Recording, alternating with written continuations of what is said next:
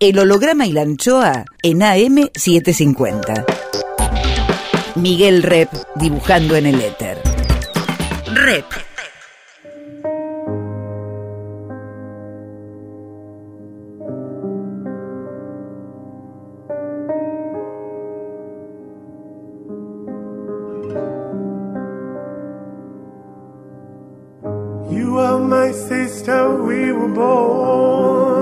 Tú eres mi hermana. So innocent, so full of need. Vos sos mi hermano. There were times we were friends, but times I was so cruel. Vos estás próximo, aunque lejos estás. ¿A cuántos kilómetros estás? El holograma y la anchoa. Mi nombre es Miguel Rep. that I feared. You lived inside my world so softly, protected only by the kindness of your nature. El holograma y la anchoa. You are my sister, and I love you. May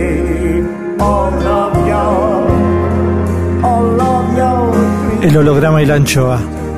Ustedes son mis hermanos.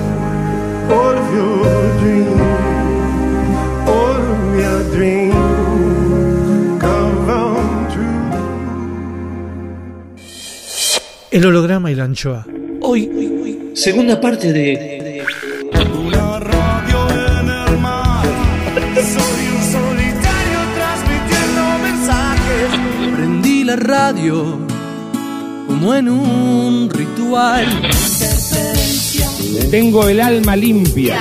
Alberto, si vos no tuviste... Aunque soy un bisexual bien macho. FMG, la noche de Horizonte. Yo escucho rock and roll en la radio. segunda parte de Carlos Ulanovsky, autor de 36.500 días de radio.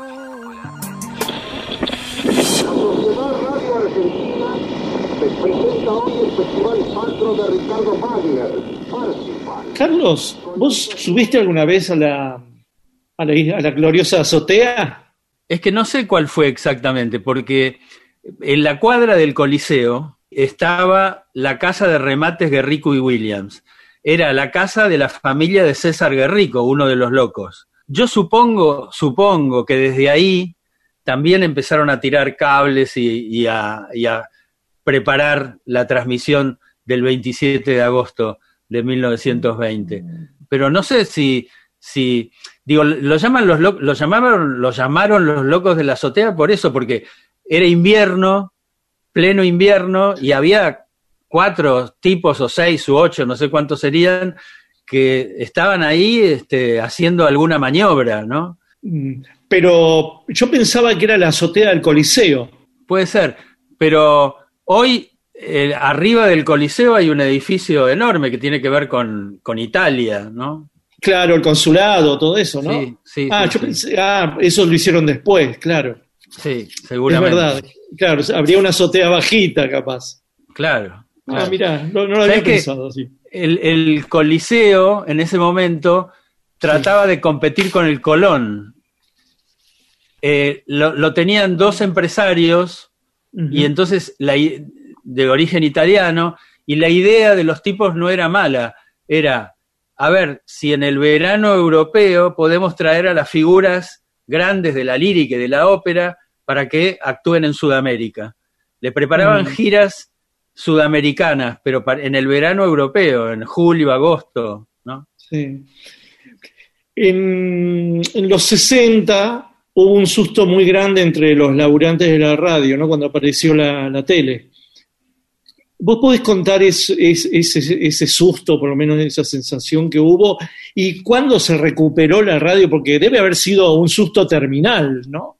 Sí. Como hubo tantos, como ahora se puede pensar que el susto terminal del diario de papel, o los libros, las revistas, y este debe haber sido un susto muy terminal, ¿no? Sabés que, Miguel, que lo hablé mucho con Antonio Carrizo eso. Eh, fui amigo de Antonio, y lo hablaba mucho y él lo que decía era, había un montón de, de motivos por los cuales los tipos estaban angustiados y muy asustados. Por ejemplo, primero, lo que te dije hace un rato, en radio había todo lo que salía al aire se leía. Ahí entonces empezaron a decir, bueno, ¿y ahora cómo vamos a hacer con la memoria? ¿Vamos a tener que memorizar todo? Bueno, ahí empezaron a haber subterfugios, ¿no? En- encontraron engañapichangas, ¿viste? Ponían machetes en, en los decorados, estaba el, el apuntador, ¿no? Este, trabajaba mucho, trabajaba mucho con apuntadores. Eh, Sí, eso lo contás todo en el, en el libro. Sí, sí, y realmente tenían, mu- tenían mucho miedo. ¿Qué va a pasar ahora que nos tenemos que maquillar, por ejemplo? ¿No? Mm, mm. Este, es- no, yo no me voy a pintar la cara, decían, ¿no? Este, Pero ese es el, el- el miedo que le tenían a la tele. Sí, claro. Y el miedo que le tenían los que se quedaron en el radio al fenómeno tele. Y yo creo que en principio eh, casi todos fueron tarde, más tarde o más temprano fueron tentados por la radio, por la televisión, ¿no? Y, y la verdad que fueron realmente pocos los que se quedaron en la radio, ¿no? Los que le dijeron no a la radio. Eh, algunos, eh, algunos animadores, algunos conductores, sí, también puede ser. Eh, y la radio efectivamente entró en una crisis que muchos consideraron terminal en 1960 a partir de la instalación de la televisión privada. Aun cuando antes, cuando llegó la televisión en el 51, inmediatamente le vampirizó los, los, con- los géneros a la radio. Inmediatamente el radioteatro se convirtió en teleteatro, el, el- el informativo se convirtió en el telenoticioso, y, y así con todos los contenidos que te puedas imaginar. Digo, el, el- el fútbol por radio se convirtió en fútbol por televisión. A pesar de que durante años, durante años, la, la nueva televisión, la televisión de Canal 7, digamos, la primera televisión, Sí. era despreciativamente denominada radio con imagen, ¿no? Habla, sigue hablando Carlos Ulanovsky. Y ahí, a partir de 1960, lo que importa mucho en la recuperación de la radio es eh, Radio Rivadavia. Radio Rivadavia, primero que nada, le, le empieza a transmitir 24 horas, en- en- le, le da duración total, a- al- presencia total a, a la radio. Porque Eh, antes de eso, ¿qué, qué- qué horario había habitualmente? en Terminaban, en general las radios terminaban a las 12 o a la 1 de la mañana y arrancaban a las 7 de la mañana. radio? Sí, Sí. inima- Inimaginable ahora, ¿no? Y no, ahora, claro, no, digo, ahora se volvió a valorizar además el, el espacio de la madrugada, ¿no? Eh, durante años fue un espacio poco eh, jerar- jerarquizado porque se lo consideraba eh, horario de camioneros, al Sí. punto que había un programa emblemático que se llamaba Una luz en el camino. Este, bueno, y que lo auspiciaba Montenegro, la espalda del transportista. claro, claro. Los camiones Montenegro. Sí, sí. Y, y bueno, ahí este fue muy importante el rotativo del aire de Radio Rivadavia, ¿no? Eso es 60 tardíos. No, no, no, no, es al contrario. 60 iniciales. Ah, mira. Sesen- ¿Y 60 quiénes, iniciales. y quiénes era- eran las estrellas de ese momento en el radio? En la radio. Porque Cacho Fontana no era todavía. Cacho No. Fontana se hace famoso más con Odol en la tele, ¿no? Primero con la tele, primero con la tele.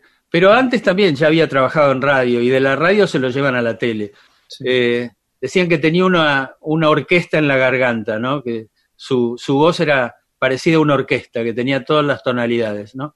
Eh, había un montón de, de personajes eh, y, y primero que nada también estaba como cosa importante en Radio Rivadavia eh, la edición oral deportiva, las transmisiones de fútbol de, de José María Muñoz y muy pronto, digamos en el 64, ya eh, 65, eh, ca- está Cacho Fontana, ¿no? Cacho Fontana empieza en el 63 y en el 65 es una figura Mm. pero notable de, de la radio y de la televisión, al punto que la revista Gente que sale en, en, en 1965, la primera etapa, del, la etapa del número uno es Cacho Fontana, ¿no?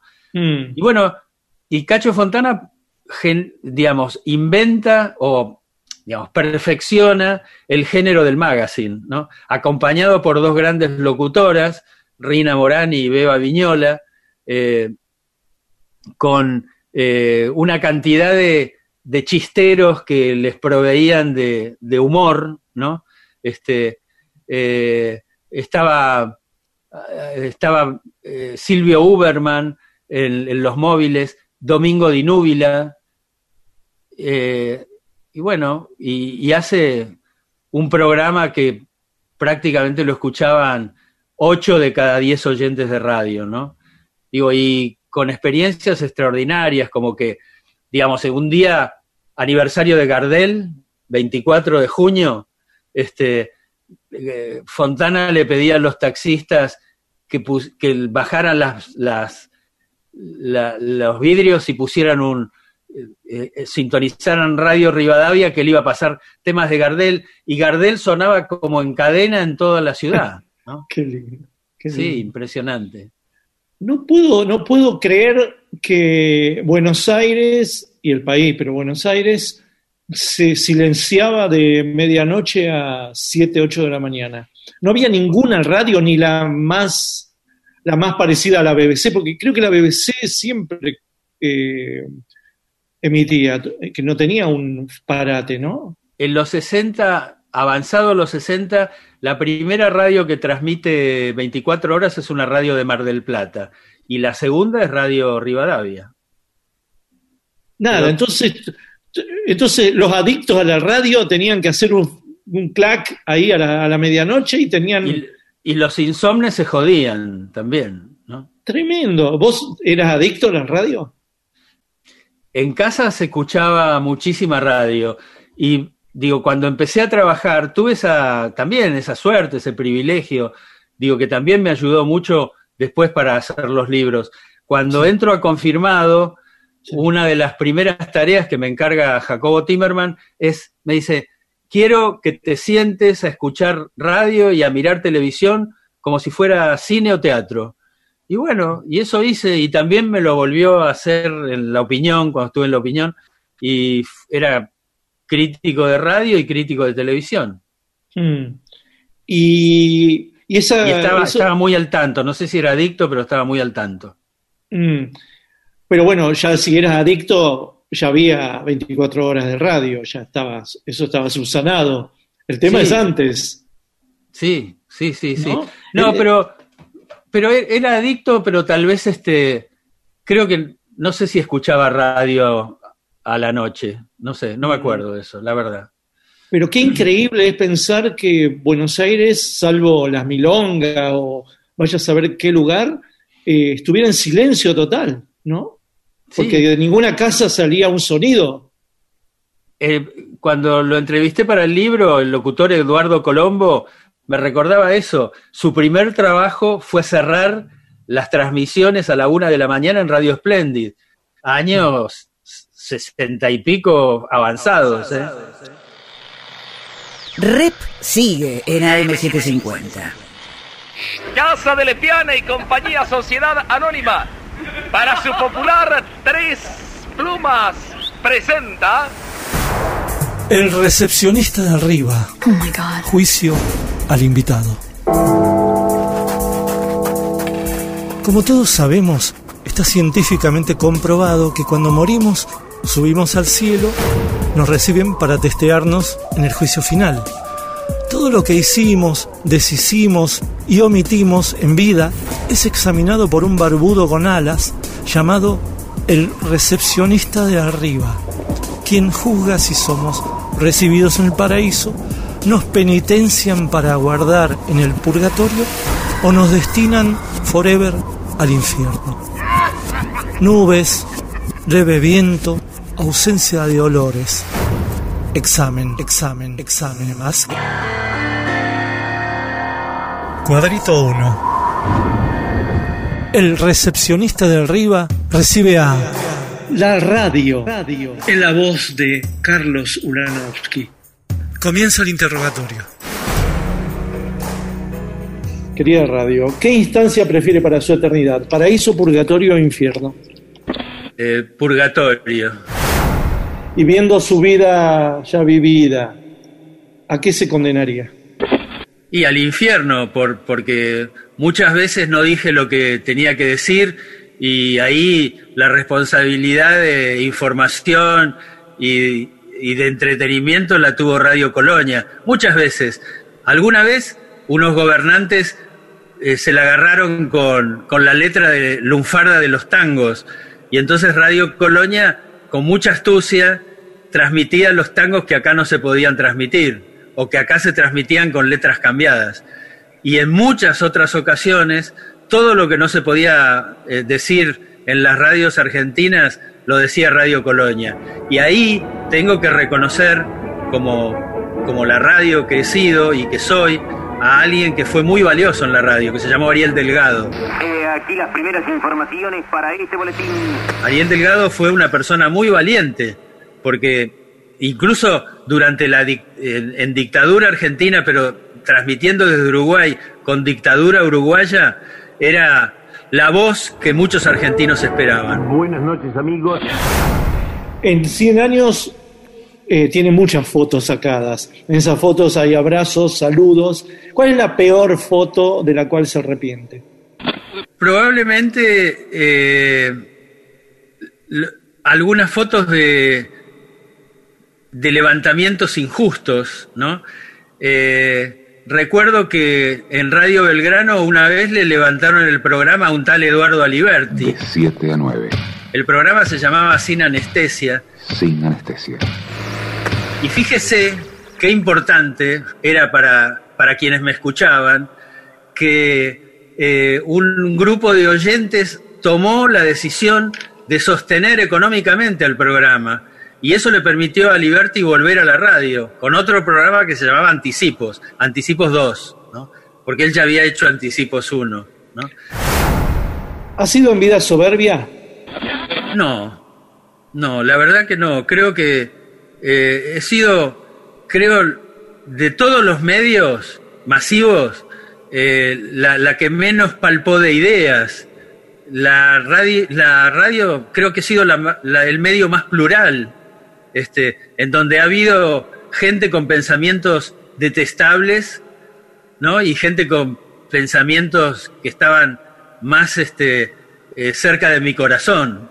No, no, creo que la radio estuvo siempre, estuvo en la Segunda Guerra y en el asesinato de Kennedy, estuvo en la llegada del hombre a la luna y en la guerra de Malvinas, estuvo en la muerte de Carlos Gardel y en la muerte de Evita, estuvo en la recuperación de la democracia y en el copamiento del regimiento de la tablada, estuvo en los mundiales de fútbol y en los derrocamientos de Frondizi y de Ilia. Y por eso, y lo que le dije recién, cuando yo no pude estar, estuvo Radio Colonia. El recepcionista de arriba.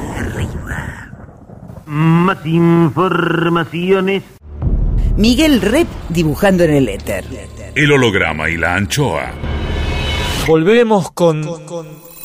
Carlos Ulanovsky, autor del libro 36.500 días de radio. ¿Cuáles son los hitos así revolucionarios de la radio? No te digo del 20 al 30, quizás sea difícil rastrear, pero como esos golpes que tienen que ser tomados por las otras radios, porque si no quedaste afuera, vendría a ser. Yo, yo digo, sí, sí incluiría eh, del 20 al 30. ¿Sabes por qué? Porque del 20 al, al 30 se, se crearon todos los géneros. Claro. Digo, eh, ya en 1930 eh, está el primer eh, radioteatro exitoso, que es eh, Chispazo de Tradición. Digo, es, es un, es un éxito tan grande, tan grande, que las grandes tiendas porteñas eh, obligó a las grandes tiendas porteñas a instalar altoparlantes, porque si no las, las señoras no, que no salían de la casa para no perderse el capítulo de Chispazo de Tradición. Claro. Bueno, y, y, este, luego, el otro hito, el siguiente hito para mí es la fundación, la creación de Radio El Mundo, ¿no? Eh, y el inicio junto con Radio Belgrano y con Radio Splendid, pero también con el resto de las radios. Mm.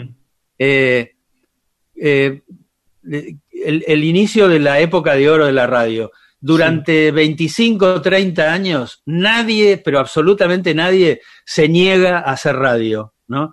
Eh, todos los artistas argentinos pasaron con mayor éxito, con menor éxito, con en mayor cantidad de tiempo, muchas temporadas, pocas temporadas, pero todos pasaron por la radio, absolutamente todos. No, había uno. Y cada vez que venía una figura extranjera, se presentaba en la radio. Digo, o en los domingos de Federal, o en los jueves de Federal, o en alguno de los programas, en otros programas de radio, ¿no? Mm. Después, me parece que el otro hito fue la transmisión de las noticias de la Segunda Guerra Mundial por parte de Radio El Mundo, el boletín sintético de Radio El Mundo a cargo de Carlos Ataquini. Eh, eso fue un, también una cosa muy revolucionaria. ¿Por qué? Bueno, porque le abrió los ojos a la gente. Era la manera de enterarse antes de lo que estaba pasando a miles de kilómetros de distancia y que por otro lado tenía repercusión política en la Argentina, ¿no? Mm. ¿Vos dirías Eh, que el mundo, el mundo, el diario, la radio El Mundo es la primera gran radio argentina? Eh, bueno, de hecho es el primer edificio que se construye como radio, un Maipú edificio 555.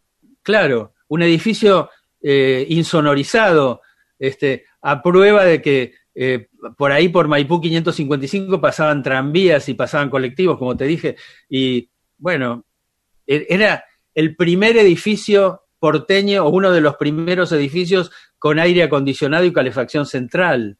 Eh, siete estudios, bueno, una cantidad de adelantos técnicos. En el, en el principal estudio había un órgano eh, con 720, con posibilidad de 720 notas, ¿no?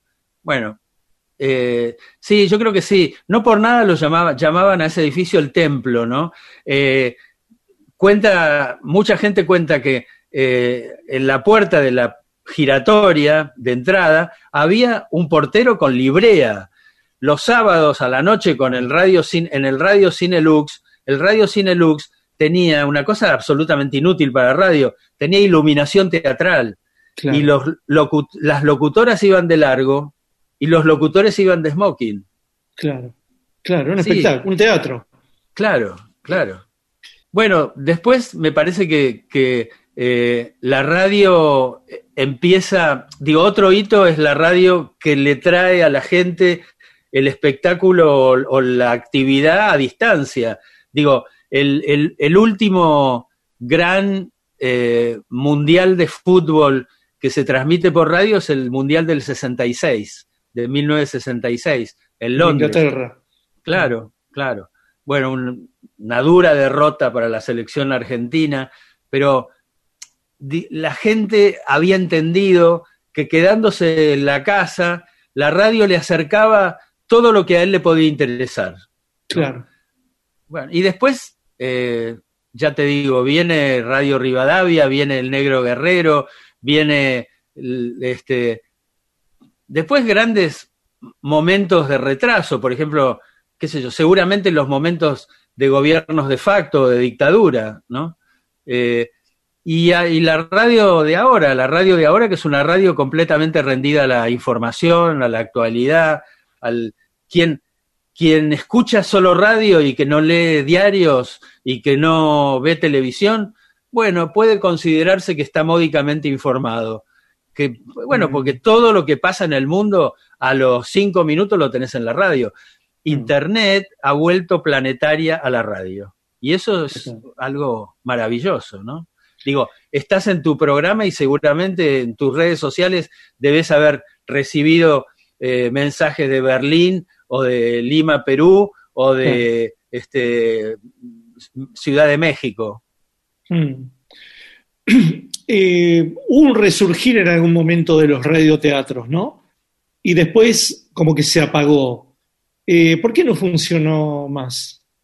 No, el tema es que, por ejemplo, en 1967, gobierno de Onganía, eh, lo designan, a- designan al frente de las radios oficiales a un contador.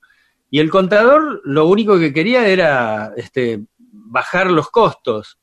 Y entonces ahí empiezan a desaparecer definitivamente los, los elencos de radioteatros. Casi todas las radios tenían elencos estables de radioteatro. Claro, claro. Bueno, te- la- casi todas las radios tenían orquestas estables.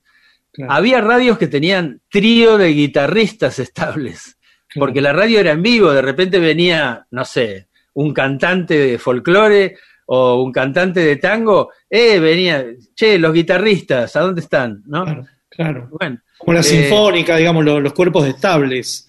Bueno, Te eso- jubilabas. Eso se liquidó todo. Eso se liquidó todo. Y, y también se liquidaron los auditorios. Eso es una cosa también muy lamentable. Prácticamente la, la única radio que tiene auditorio, que conservó el auditorio, es el edificio de Maipú 555, donde está Nacional. Solo Claro. que antes cabían 500 personas, ahora cabe la mitad, ¿no? Claro. Sí. Más, más, más. Carlos Ulanovsky, periodista. Rep en AM750.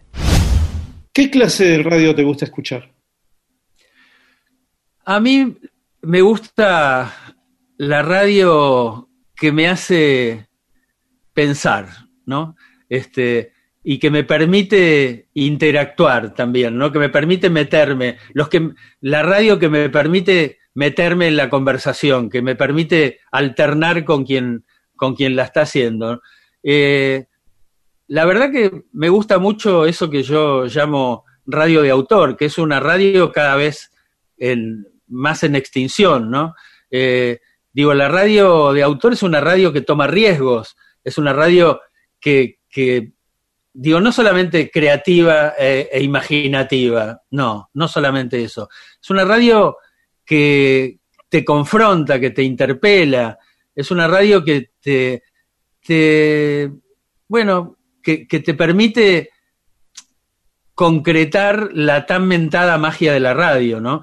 Que hoy es muy difícil de, de descubrir, porque en la radio, quien más, quien menos, ya ha estado, no sé, 50 veces, 500 veces, 5000 veces en televisión.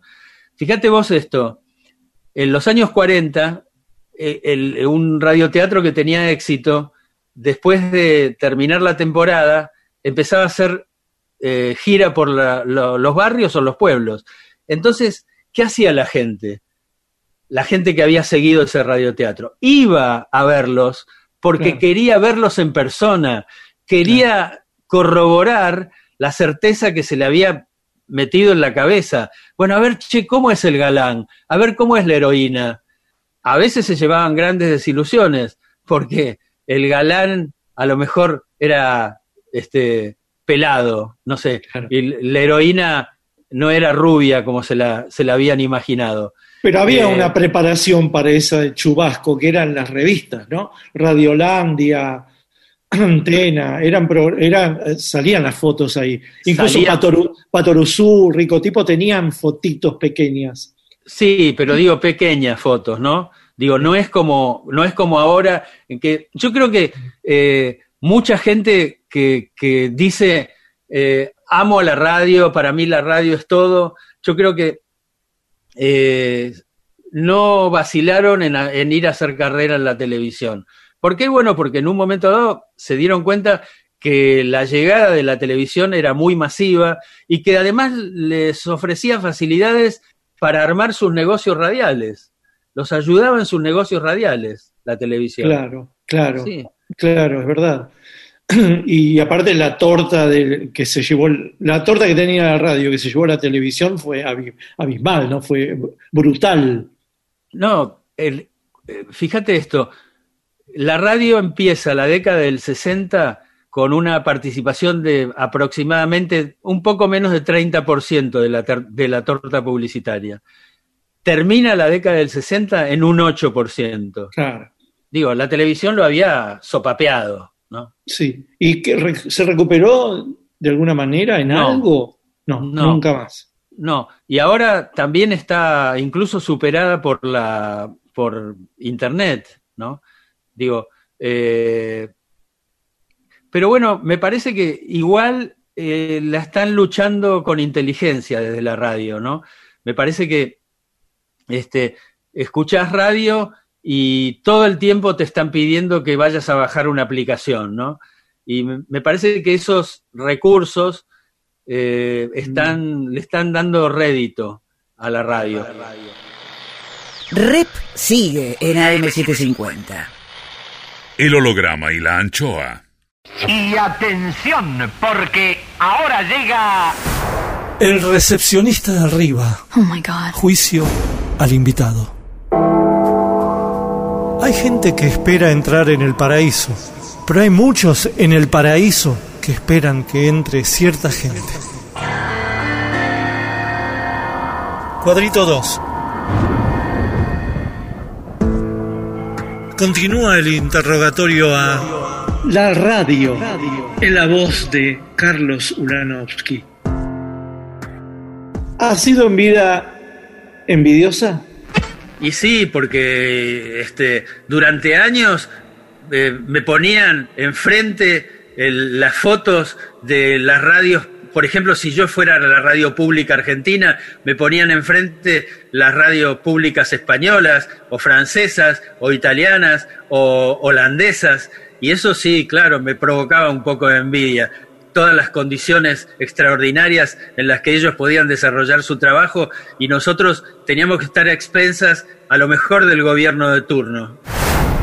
¿Ha sido en vida mentirosa? Sí, sí, claro. Este, pero insisto, de todos los medios masivos, seguramente he sido la menos mentirosa. Eh, ¿Sabe por qué? Porque lo dice Héctor Larrea siempre. Lo conoce a Héctor Larrea, ¿no? Es uno de mis inquilinos preferidos, realmente. Y eh, Héctor Larrea dice, lo peor que puede hacer alguien que trabaja en radio es mentirle. ¿Por qué? Porque eso en la radio se nota mucho. La mentira se nota mucho. Eh, así que eh, seguramente hubo mentirosos. Sé que, eh, por ejemplo, el- eh, hubo un momento de la radio argentina en la que hubo pensamiento único durante la dictadura. Comunicado número uno de la Por ejemplo, en relación a los desaparecidos, en relación al Mundial de Fútbol 78, en relación a la Guerra de Malvinas. Bueno, ¿Ha sido en vida optimista? sí, y ahora soy súper optimista y a veces de tan optimista soy banal y estúpida. ¿Y ha sido en vida pesimista? Y es probable porque me tocaron épocas muy difíciles de la Argentina, ¿no?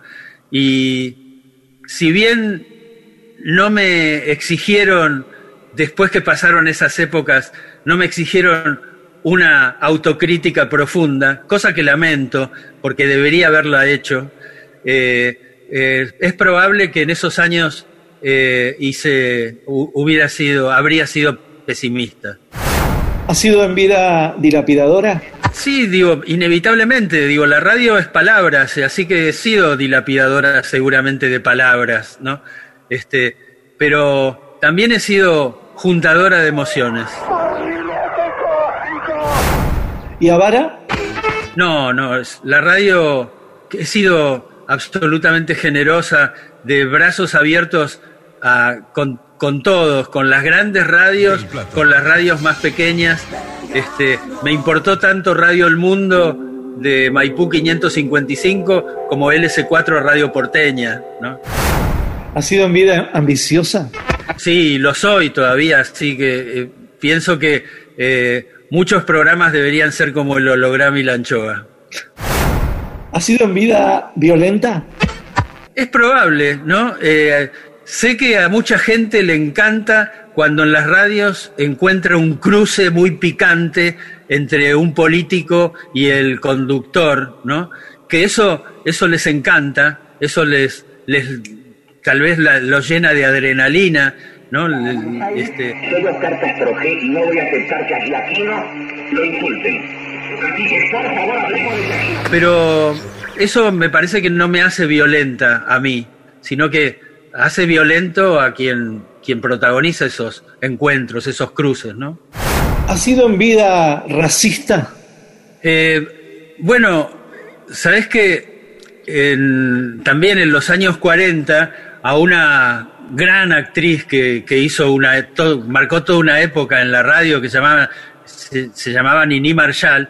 eh, algunos este, estúpidos le, la sacaron de la radio porque eh, decían que con su personaje que era eh, una digamos una, una chica de los arrabales llamada Catita ¿Por qué no había blasfemiar con la contra que nos hizo Saturna? o con otro personaje que se llamaba eh, Usted eh, llame a las cosas por su nombre. Al pan pan y al pino pino.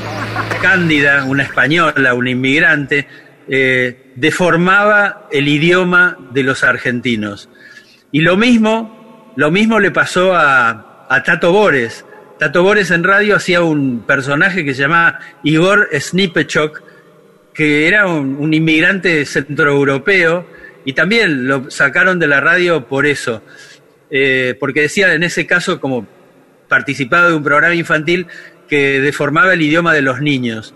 Eh, yo siempre estuve muy en desacuerdo con eso, estuve muy en desacuerdo con la persecución a los tangos, el lunfardo, ¿no? Creo que lo principal de, de la radio es la libertad que le da a la gente, así que creo no haber sido racista.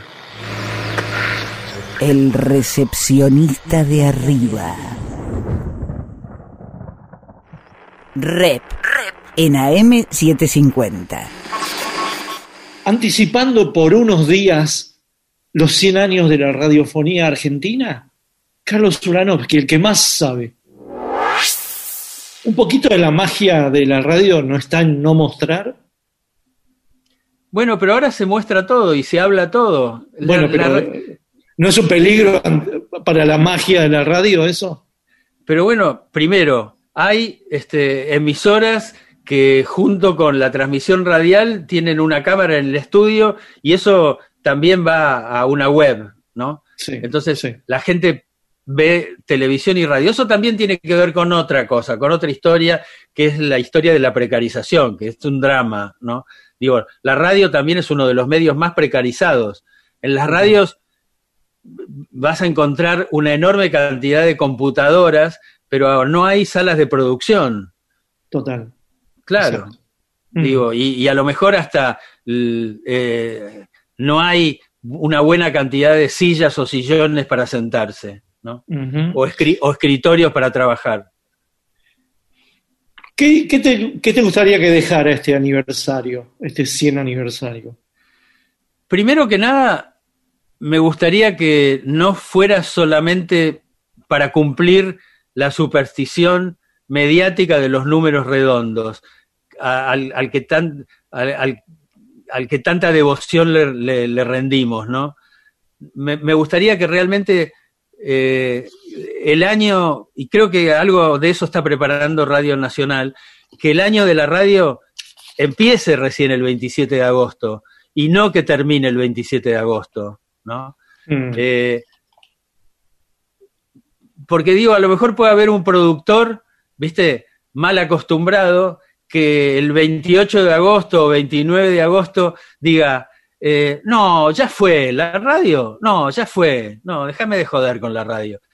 No, yo creo eso, creo realmente que este aniversario ojalá sirva como ofrenda, ¿no? Como Mm. ofrenda y como reconocimiento de lo importante que ha sido la radio, ¿no? Mm. ¿Y, qué- y qué es? ¿Y qué es la radio? La radio, eh, digo, y ojalá que la radio homenajee a la radio no solamente desde la burbuja porteña, sino que eh, vaya al interior, que eh, le dé lugar con el tono de, la región a los locutores, que, le dé lugar a, los viejos este, integrantes de elencos de radioteatro o los viejos musiqueros. Radio Nacional, por ejemplo, tiene en alguna de las eh, frecuencias eh, de frontera, tiene ese, ese concepto que es el mensaje a los pobladores, en donde la gente se comunica o comunica sus necesidades a través de la radio, no a través del teléfono o del WhatsApp, ¿no? Mm. Entonces, le hablan a la radio y la radio comunica, ¿no? Incluso en zonas que son muy inhóspitas, ¿no? Que son muy difíciles para llegar, este, para acceder. Bueno, eso, digo, me, gustaría mucho que la radio eh, le, diera lugar a esas expresiones radiales que tanto desconocemos desde acá, desde Buenos Aires, ¿no? Mm. Reunión Cumbre es preciosa, es, un programa súper esperable y, te da una lástima cuando se cumple las dos horas. Eh, seguramente lo disfrutás muchísimo. Eh, ¿Hay algún, alguna de tus experiencias radiales que te gustaría volver a hacer o que te gustaría recrear o algo nuevo aparte de, Reunión Cumbre? Eh, no, no, sí, algo nuevo sí, pero de las experiencias anteriores, la verdad que me di todos los gustos. Digo, la radio es tan especial que me permitió, eh, digo, por lo menos a mí me dio tanta libertad, ¿no? Interior, que me permitió hasta hacer personajes.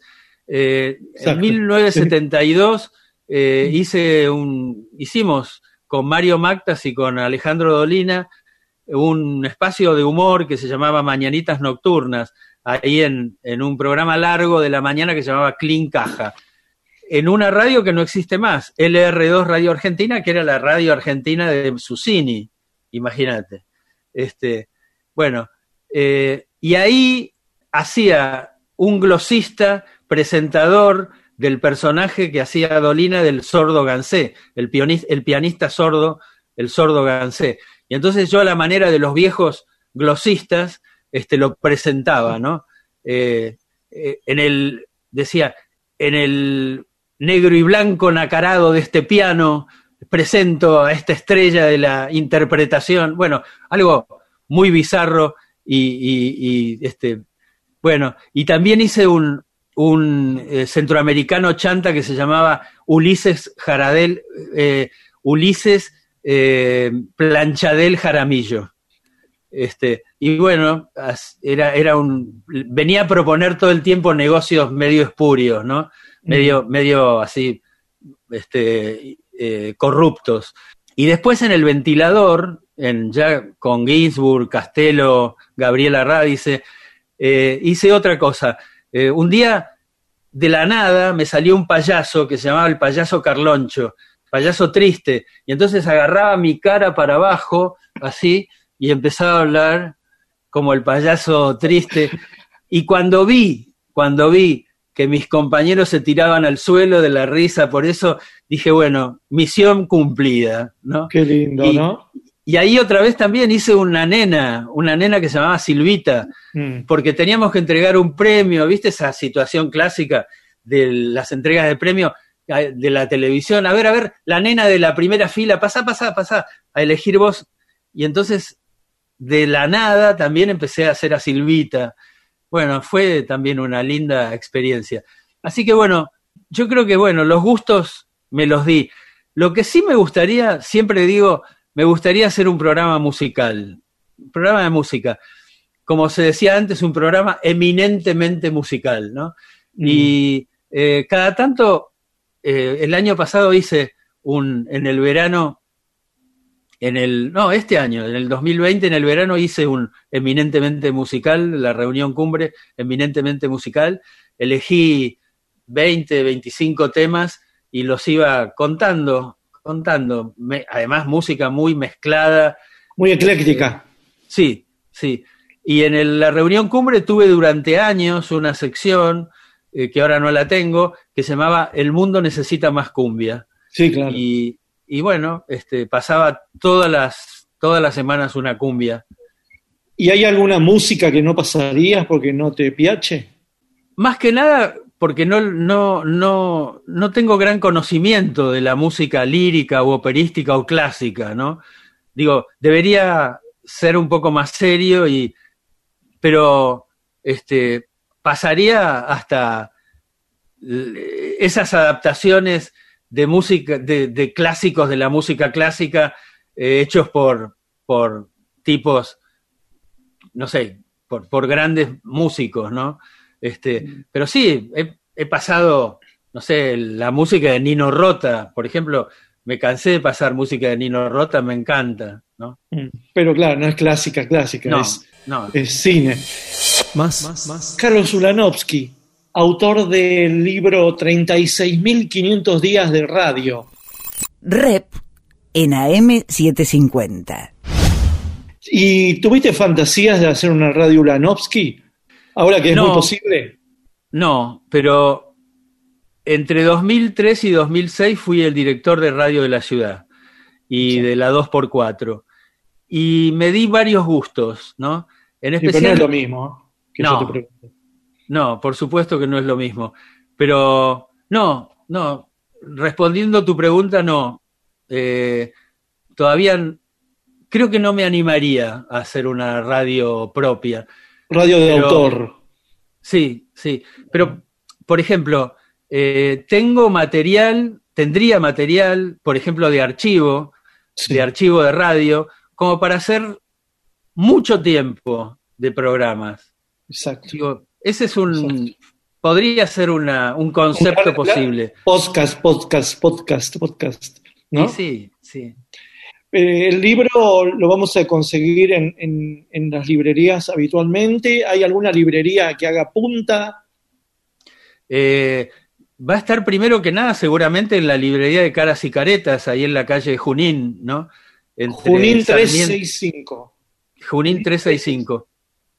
Sí, sí. Bueno. y, y después en las librerías de todo el país. Sí, ok. Es un El- libro hermoso y se lee, eh, no sé, me parece que está la impronta de, una, de la revista también, ¿no? En ese libro.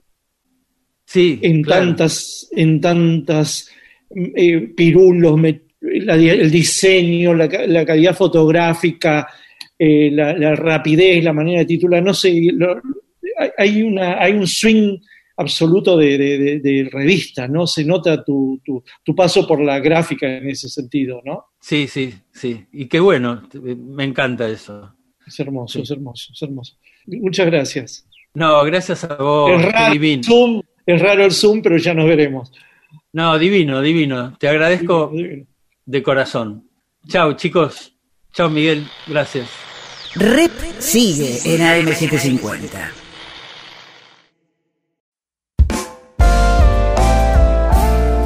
El holograma y la anchoa en AM750. Miguel Rep dibujando en el éter. Rep.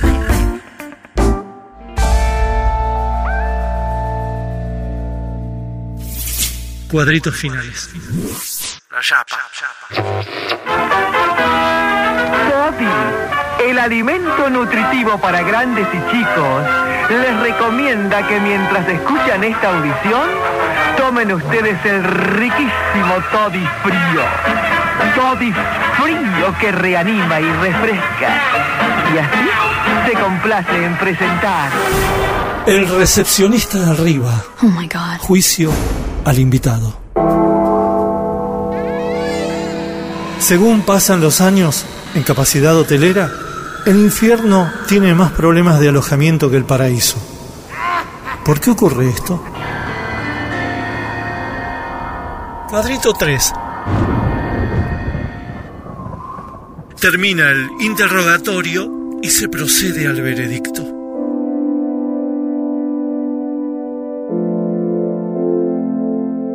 ¿Cuál fue su pecado personal preferido en vida? Tal vez el de no ser más libre de lo que fui. Yo creo que ese es el, el pecado. No, no haber sido más Dolina. Buenas noches. Más Lalomir. Ahora me quedo mucho más tranquilo. Más Fernando Peña. ¿Y tú cómo sabes? Más Héctor Larrea. Va a venir la radio, va a venir la radio, va a venir la radio. Más Miguel Rep. Claro, la radio hablando.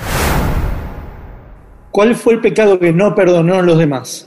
El pecado que no aprovechen la posibilidad de estar frente a un micrófono para dejar un mensaje, ¿no? Y que ese mensaje le sirva a la gente para siempre.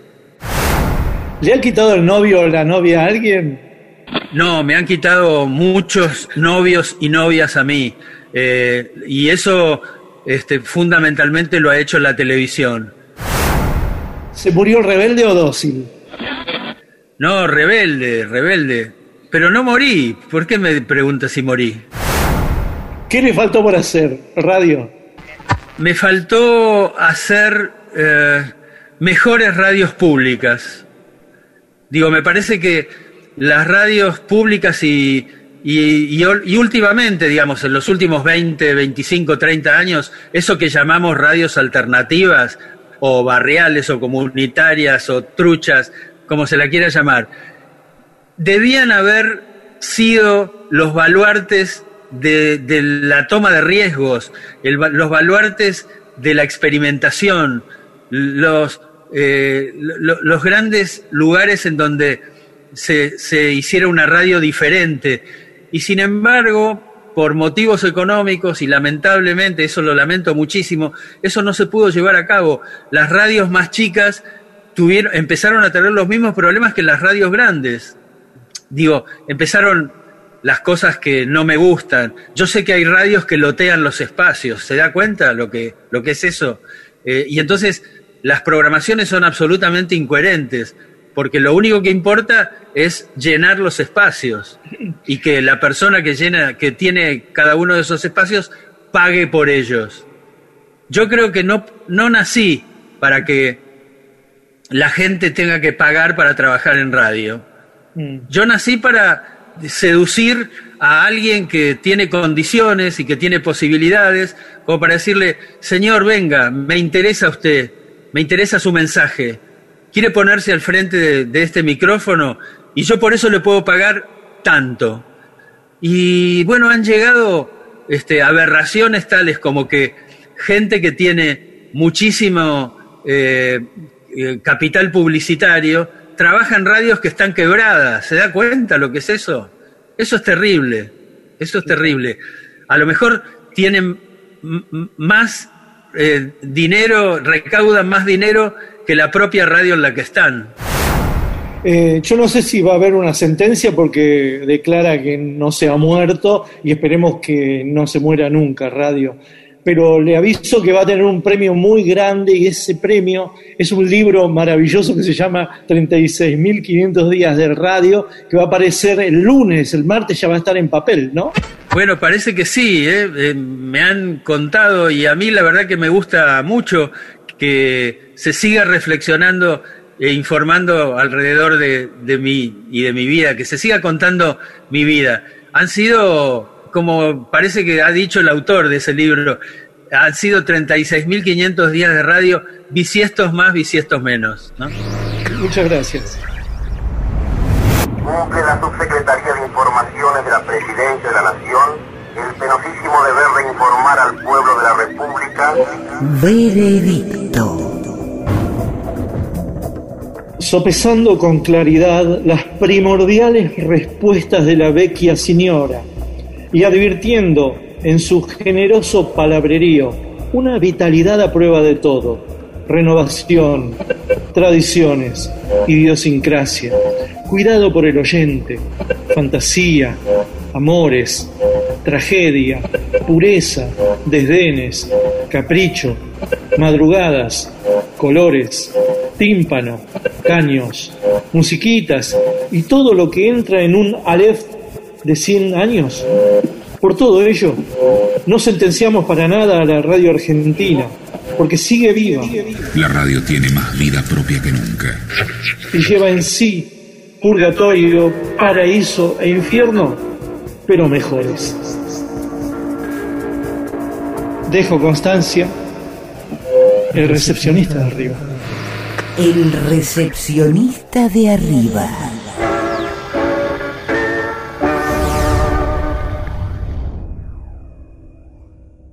Este programa me, dieron me dio ganas de escuchar radio.